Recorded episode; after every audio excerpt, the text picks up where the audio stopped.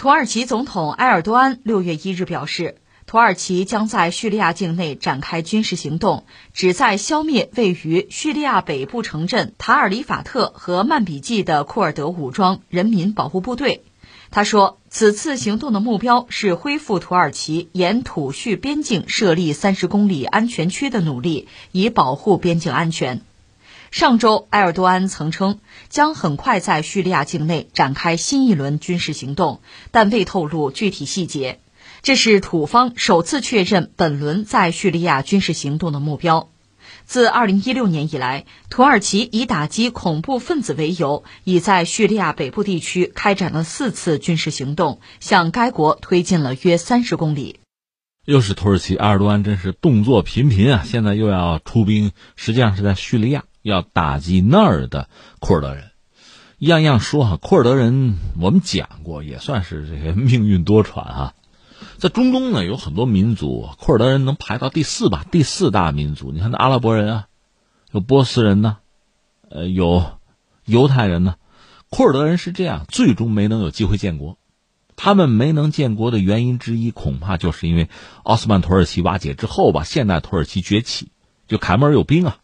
他的国民军是顶住了西方的压力，最后呢保住了一个现代土耳其的版图，最后和西方重新签合约，这样导致原来库尔德人建国那个梦可就破灭了。他们想搞库尔德斯坦，那是一战结束之后的事情。最终呢，有四个国家都有库尔德人：伊朗和伊拉克、叙利亚和土耳其。那么库尔德人目前在中东吧，一共得有三千万人，人也不能说少，但是没有统一的国家。那四个国家都有库尔德人，他们在这些国家里都不受待见，都不被真正的接纳，因为都担心他们闹嘛，担心他们闹独立啊、建国呀。尤其土耳其更是如此。呃，土耳其已经把库尔德工人党视作眼中钉、肉中刺，几十年在博弈啊，而且呢，推动了美国和欧盟都承认库尔德工人党是恐怖主义、恐怖组织。那我要打他、剿灭他，这就是替天行道啊！你们得支持啊！也是因为这个理由吧。土耳其明确的阻止芬兰和瑞典加入北约。那现在这两个国家要派人去谈，但是目前看没有看谈出一个什么结果。土耳其很不满意，说：“你看你们说了半天没有实质性的动作，是吧？北约是一个防务组织，你不能支持恐怖主义啊。”所以现在呢，呃，土耳其方面应该叫大张旗鼓的要就是公之于众，我要去叙利亚打击库尔德人，那儿有一个什么人民保护部队，就库尔德人的武装组织哈。按照土耳其的说法，这就是库尔德工人党，是他们的一个延伸。实际上，库尔德工人党他的那个领袖叫奥贾兰啊，已经被抓了，而且在狱中呢，已经明确的表示，库尔德工人党不再搞这种武装的斗争了。那土耳其不干呢，继续打击，而且是越境打击。他利用叙利亚内战的时候，已经派兵进入了叙利亚。按照土耳其的想法，他是在叙利亚和土耳其国境哈偏叙利亚那边。有一个三十公里的缓冲区啊，纵深，这才能保护我土耳其的安全。但我们知道，土耳其其实一直想把阿萨德那个政权搞掉，但是眼见着搞不掉嘛，因为有伊朗的支持，俄罗斯也直接下场了。所以在叙利亚真是一个乱战哈。我们就说在叙利亚的库尔德人，他和美国人是盟友，所以呢，他们和谁就不对付呢？和叙利亚的政府军就不对付。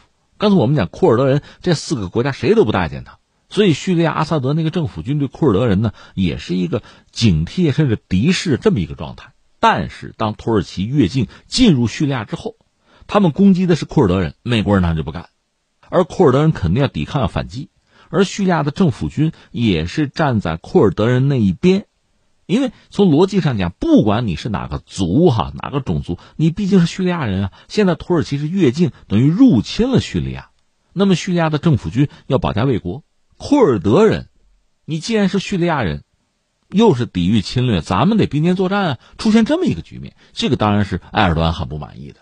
关键是叙利亚现在这个政权啊，他的政府军背后又是普京，普京是他们的盟友。可是现在普京又忙着在乌克兰搞这个特殊军事行动，确实无暇顾及叙利亚。我看一报道讲，叙利亚还组织这个算是志愿军啊，杀奔乌克兰帮普京啊。出现这么一个局面，那埃尔多安现在呢，在叙利亚要打击库尔德人，他又帮过普京，比如他关闭黑海海峡的话，那么北约的军舰可就进不了黑海了。俄罗斯的舰队呢，虽然也谈不上多么强大，但是如果你关闭了海峡，把门一关，那我可就天下第一啊，是这个状况。另外呢，土耳其确实阻止了芬兰和瑞典加入北约，这等于说帮了普京的忙。在这个前提之下，我跟普京打个电话吧，哎，我要去叙利亚，我要打击库尔德人，你就别吭声了，好吧？那这是可能的，就是普京也应该回馈埃尔多安一些好处。实际上，他们俩前不久确实通了电话，也谈到了这个问题。埃尔多安向普京表示说：“我要出兵。”就这么一个状况，所以给人一种什么感觉呢？就像这个所谓办公室乱战一样，它不是传统战争哈，就楚河汉界啊，敌我分明。它往往是一个很混乱的局面。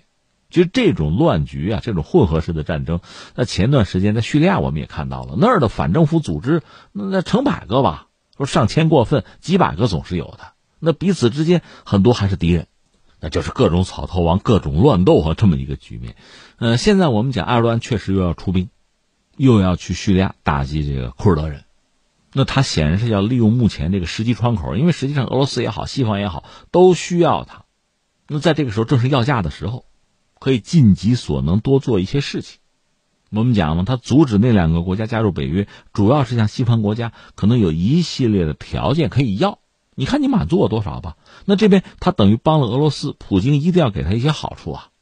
而且呢，明年土耳其该大选了，埃尔多安也好，他的一些亲信或者继承者也好，能不能最终赢得大选，这确实是一个关键的问题。在当下，如果能够积极的表现，彻底的击垮库尔德工人党，甚至一劳永逸的解决库尔德人问题，那显然有利于自己在国内赢得更多的选票和支持吧。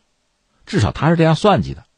其实说到埃尔多安呢，这几十年执政，土耳其的经济在他治下恐怕并不好看，那成绩单并不好看。但这里面有全球经济低迷的原因，但是和他自己的操作恐怕也有关系。但是没有一个好的经济，没有一个好的基础和底气，哈，你在国际政治舞台上各种各样的这个表现，包括各种战争行动。那如果没有一个经济上啊非常有把握的支撑，一个非常牢固的基础，恐怕也有镜中月水中花的可能啊。但是现在机不可失，必须要做，这恐怕是二十多万的心态，还是要出兵。另外呢，就是和俄罗斯和西方的关系，他自认为拿捏住了分寸，掌握了一种新的平衡，使自己的利益最大化。那从土耳其国家领导人、一国元首这么考虑问题，当然没什么不对哈。但是所有这一切，所有的要价。所有让对方付出的这个成本，到了某些时候，人家是不是要收回啊？所谓中国话讲，不是不报，时候未到啊。这恐怕也需要仔细的去算计。但土耳其就埃尔多安现在显然希望自己的利益最大化，他非常活跃，各种发生各种行动。然后你再看哈，就是如果说俄罗斯在乌克兰的这个。所谓特殊军事行动，就直接出兵这套东西哈。你再看埃尔多安在叙利亚的所作所为，其实有某种类似之处。但是从历史上讲，土耳其是做这事儿在前呀，前几年就做了吗？但是也没有受到西方国家的就真正的谴责，甚至包括是制裁。因为土耳其毕竟是北约成员国，西方对他还有这样那样的需求，而俄罗斯这样做就招致了西方前所未有的哈非常大力度的这个打压和整治。因为是敌人吗？就这种双标，我们看的也非常清楚，也让人非常的感慨。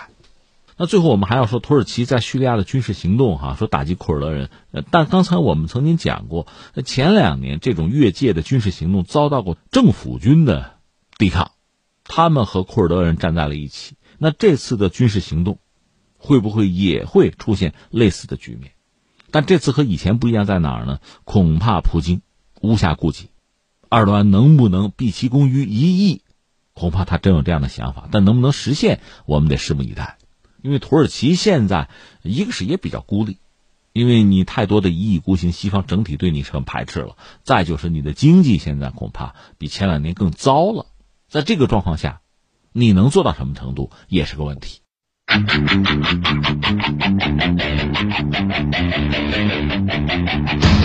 back.